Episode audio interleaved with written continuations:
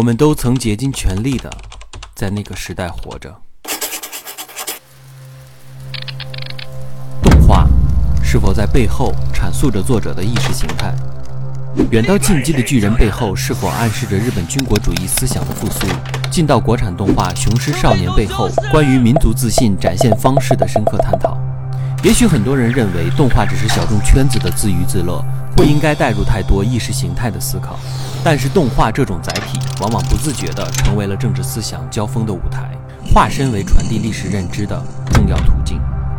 因为不同时代的动漫作品，往往能映射出其所处时代的核心社会议题，这一点在中日两国的动画中尤为明显。那么，动画中这样对于时代的映射，源自于何处呢？一切的开始都源自于一个全球知名的日本动漫作家。一个痛恨日本侵略行径和军国主义，心中向往共产主义理想，并将自己的理念诉诸于作品中的人——宫崎骏。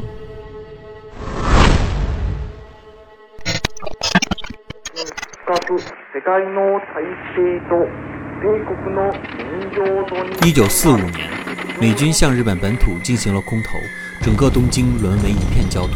美军的这次空投，除了成为二战最后的转折，也彻底转变了少年宫崎骏的命运。此时的日本，对于青少年的军国主义教育已经进入最后的癫狂时期。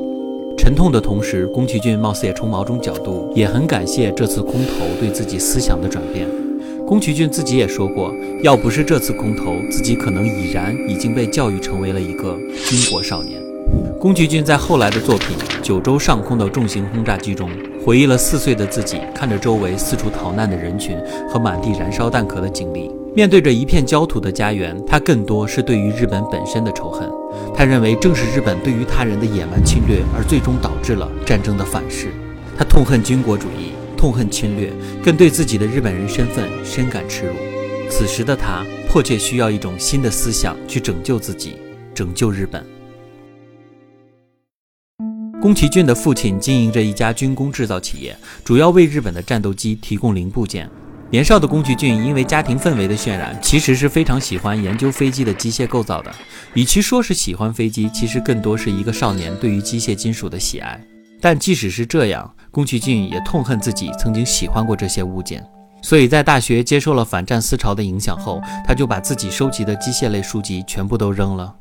在宫崎骏后来的作品中，他都多次地表达了发动战争这件事情本身的愚蠢。宫崎骏曾表示，自己的父亲和家庭也对战争负有责任。他痛恨战争，又迷恋机械，这种矛盾感在他日后的创作中留下了鲜明的印记。難しい。その矛盾の中で生きた人なんですよ。やっぱり宮崎駿っていう人は。要するに自分の好きなものが引き裂かれてるんですよ。一方で戦争の兵器でしょ。で一方で戦争反対でしょ。 我说，なんで自分みたいな人間ができたんだろうっていうのをね。宫崎骏早年在日本学习院大学政治经济部学习，本科四年期间，他开始接触到了共产主义的著作《资本论》，开始在思想上积极的靠拢左翼运动，深深受到了马克思主义思想的影响，深刻的影响了宫崎骏的历史观。 一九六零年，日本爆发了第一次安保斗争。根据之前美日签署的安保条约，美国有权在日本国内驻扎海陆空军，并且支付一百五十五亿美元的防卫经费。这进一步巩固了驻日美军在日本的特殊地位和特权，使得日本民众产生了很大的反弹，组织集会进行了大量的抗议。刚刚进入大学的宫崎骏正好赶上了第一次安保斗争的浪潮，也参加了这些反对游行的集会。最终，民众的反对并没有阻止这次条约的续签。一九六零年一月十九日，日本首相岸信介和美国总统艾森豪威尔在华盛顿签署了新安保条约。当时的日本首相岸信介正是后来日本首相安倍晋三的外公，战后曾经被认定为甲级战犯，是个名副其实的战犯首相。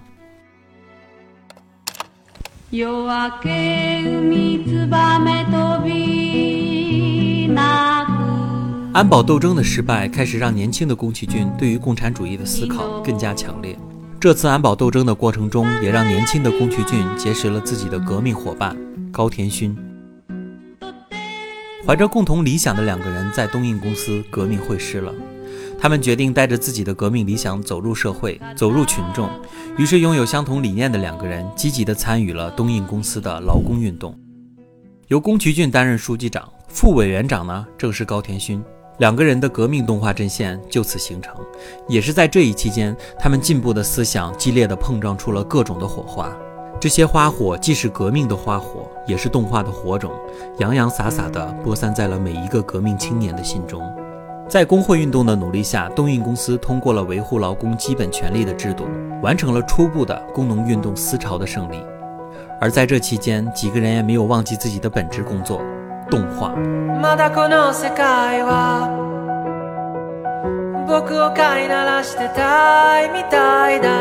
在这期间，付出他们巨大心血的动画电影《太阳王子霍尔斯的大冒险》制作完成。这部充满了社会主义美学色彩的动画片，歌颂了劳动者。精良细腻的制作和大胆创新的表现手法，使得《太阳王子》赢得了极高的业内评价。但这一切都只是左翼青年们的狂欢，因为这部动画的票房表现其实并不理想。这部作品的票房失利，使得宫崎骏进入了创作的低谷期，也给了他时间去慢慢构思着未来那些大放异彩的作品。在这期间，宫崎骏的人生道路也不完全都是灰色的，至少在感情生活上，他还是有着开花的一面。在《太阳王子》制作期间的一九六五年十月，宫崎骏和同项目组的大田朱美喜结连理。而且大田朱美也是出身于日本共产党背景的家庭，他的父亲是日本版画教育学会会长，早年间就投身于日本共产主义事业，是东印工会运动的骨干分子。也正是在东印的工会运动中，宫崎骏和大田朱美产生了革命友谊，进而进化为了革命的伴侣。一九六九年，日本爆发了安田讲堂事件。东京大学的学生们为了抵制大学学费上升，要求校园民主化，进而占领东京大学的安田讲堂进行抗议斗争的社会事件。当时负责镇压的是时任日本首相佐藤荣作，正是之前战犯首相岸信介的亲弟弟。他主张不顾一切，全力发展经济，同时对学生运动进行残酷压制。所以这次运动最终也以失败为结局。带着社会主义思潮的年轻人们开始逐渐地感觉到，也许这些大规模的抗争，在国家机器的强烈镇压下，本身胜利的可能性就比较渺茫，不如把自己的思想带入到日常的工作中。而对于宫崎骏来说，动画成为了他向世界继续传播共产主义的理想工具。此时此刻的国际社会，苏联解体，社会主义思潮在国际上逐渐退却，对于日本的社会主义青年来说，面临的是一次次信仰的瓦解。宫崎骏最后希望的目光落在了中国的身上，也许对于宫崎骏来说，此时的中国正是自己理想的最后一片热土。因为当时资讯交流的闭塞，宫崎骏对于中国的了解都是来自于中国的动画。他尤其喜爱动画电影《哪吒闹海》。他说：“我看了《哪吒闹海》后，非常的感动。主人公向父亲妥协，选择自杀后，为了一雪前耻，再次登场。”新生的哪吒将雄壮而威风凛凛的反抗身姿表现得淋漓尽致，这不就是人民对于传统理智的反抗，同时转换新生的最好体现吗？宫崎骏认为，在社会主义体制下的中国，动画的高品质一定是建立在计划经济体制的基础上。中国的动画可以完全不考虑商业利益，纯粹的追求动画艺术。像小蝌蚪找妈妈这样的全水墨动画，技术门槛之高，制作周期之费时，在完全商业化的日本市场是完全没有付诸实现的可能的。几位东映动画的前工会领袖对于纯粹的社会主义创作环境羡慕不已，只有社会主义的中国才可以做到这样的事情啊！去中国朝圣变得迫在眉睫。一九七二年，中日邦交正常化，中断几十年的中日两国民间交流重新启动，并迅速地进入了蜜月期。宫崎骏和高田勋为了表达自己的欣喜，也合作推出了动画《熊猫家族》，这也是他们第一次获得了市场和业界口碑的双丰收。值得一提的是啊，这部作品中憨厚的大熊猫造型，就是后来的作品《龙猫》的灵感来源。一九七三年，两人再度跳槽至日本动画的前身瑞音印象。这是一家左翼气息浓郁的动画公司，盛产红色经典漫画，作品往往都是歌颂劳动人民的典型共产主义风格。对于宫崎骏来说，在这里更加能展现自己对于社会主义思潮的表达。而在这个时期，宫崎骏也在不同的采访环境中认识了后来的吉卜力工作室的第三位关键人物铃木敏夫。铃木敏夫和两位同志彼此探讨和学习，并且深度参与到了两个人的创作当中。很快，三个人成为了最密切的朋友。同期，铃木敏夫将两个人正式介绍给了德间书店的创始人，日本共产主义革命家。德间康快，吉卜力工作室正式成立了。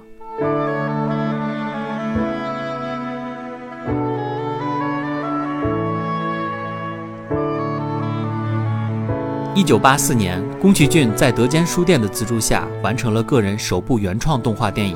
《风之谷》。上映后票房大热，也正是从《风之谷》开始，吉卜力工作室的宫崎骏真正开始跻身日本动画的殿堂级大师之列。接下来就是带着自己的作品去开始自己最后的朝圣之旅了。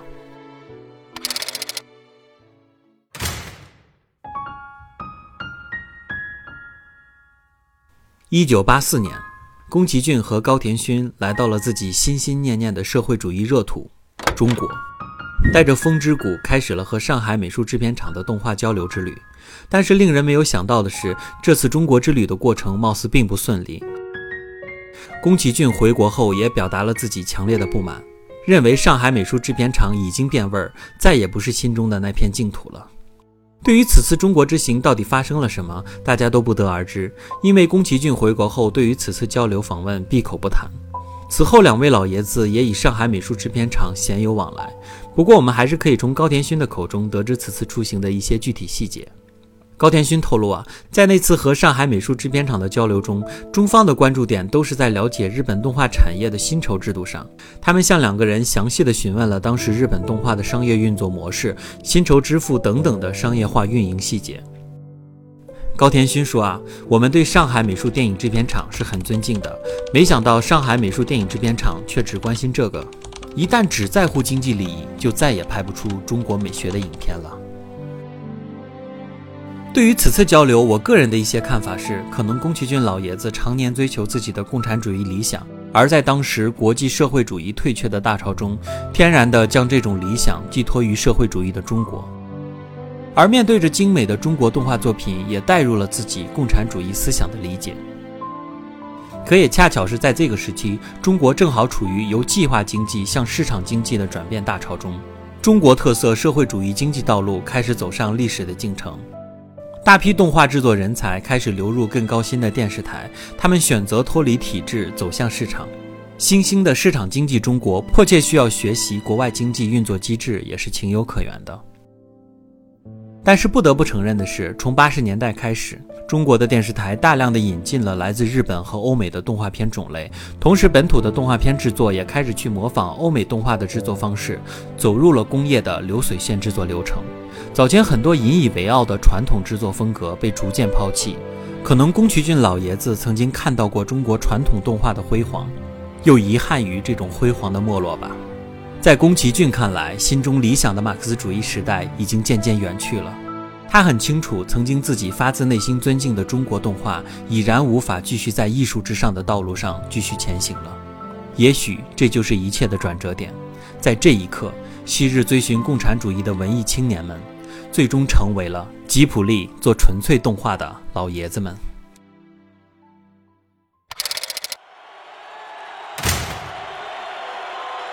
二零一五年，时任日本首相安倍晋三，也就是那个战犯首相岸信介的外孙，开始推动战争立法，废除九条，恢复日本成为正常国家，引发了日本民间的强烈反弹。这一切像极了当年安保条约签订的继续。宫崎骏在公开期刊强烈批评安倍晋三不顾日本民意的反对，而强行推动战争立法，是只想着自己在历史上留名的自私丑恶行径。宫崎骏还在公开场合强调，日本当年发动侵略战争的行为是绝对不允许被遗忘和否认的历史罪行。あの侵略戦争が完全な間違いで多大な 損害を中国の人々に与えたことについて深く反省しているということを明言しなければいけないと思っている人間です。反战的思想和共产主义正义的血液一直在宫崎骏老爷子的内心流淌着。 遥想2003年，美国发动伊拉克战争，同年宫崎骏的影片《千与千寻》获得奥斯卡最佳动画长片奖。Spirited Away, Hayao Miyazaki。 宫崎骏拒绝出席颁奖典礼，并委托制作人铃木敏夫带去了他手书的宣言。如今的世界正在发生着如此不幸的事态，虽然得奖，但也无法感受到喜悦，这真的是很悲伤的事情。可以看到，在近几年世界金融危机和全球疫情之后，全球化的进程突然停滞，美式资本主义的制度日益破产。尽管全球化是以美国为中心向全世界扩散传播的，但可悲的是，很多日本民众坦然地接受了这种美式资本的生活方式。众多的年轻人不再有健康的心态，不再有改变世界的动力，满足于做资本社会的零部件，满足于做乖乖的躺平人。所以在这样的环境中，具有强烈批判思想的宫崎骏成为了一个边缘人。他带着他的动漫对日本的主流思想进行抗争，即使身处于边缘地带，身处于动漫亚文化的地位，反而使得宫崎骏获得了创作的自由和真正独立思考的能力。就像马克思主义中探讨的那样，如果摒弃人性的复杂性，只看善与恶，最终是难以抓住事物的本质的。宫崎骏的动漫探索人性的阴暗面，比如那些贪婪带来的愤怒，比如那些仇恨推动的战争。但是在宫崎骏的身上，我们也能看到宫崎骏看待事物的两面性。至少在曾经发动侵略战争的日本人身上，我们可以看到人类同时具有慈祥和残暴这两种对立的属性。有安倍晋三的祖先那些发动残酷战争的人，也有善良反战的马克思主义者宫崎骏那样的人。宫崎骏在青年的时代学习了马克思主义，然后将马克思主义的真理融化在了自己的艺术中。在他看来，真理与艺术是统一的，追求艺术的过程也恰似追求真理的意义。诚然，在宫崎骏的人生中，可能心中的共产主义理想并没有真正的在日本实现，但是他也感激于奋斗在那个抗争的时代。いろんなものをいっぱい持たなきゃいけなくなったから大きくなっちゃっただけどまあもういいんですよ。 ジブリなんて困ってさ飛行機の名前で思いついてジブリとか言ったんだから有名したからね、うん、綺麗だな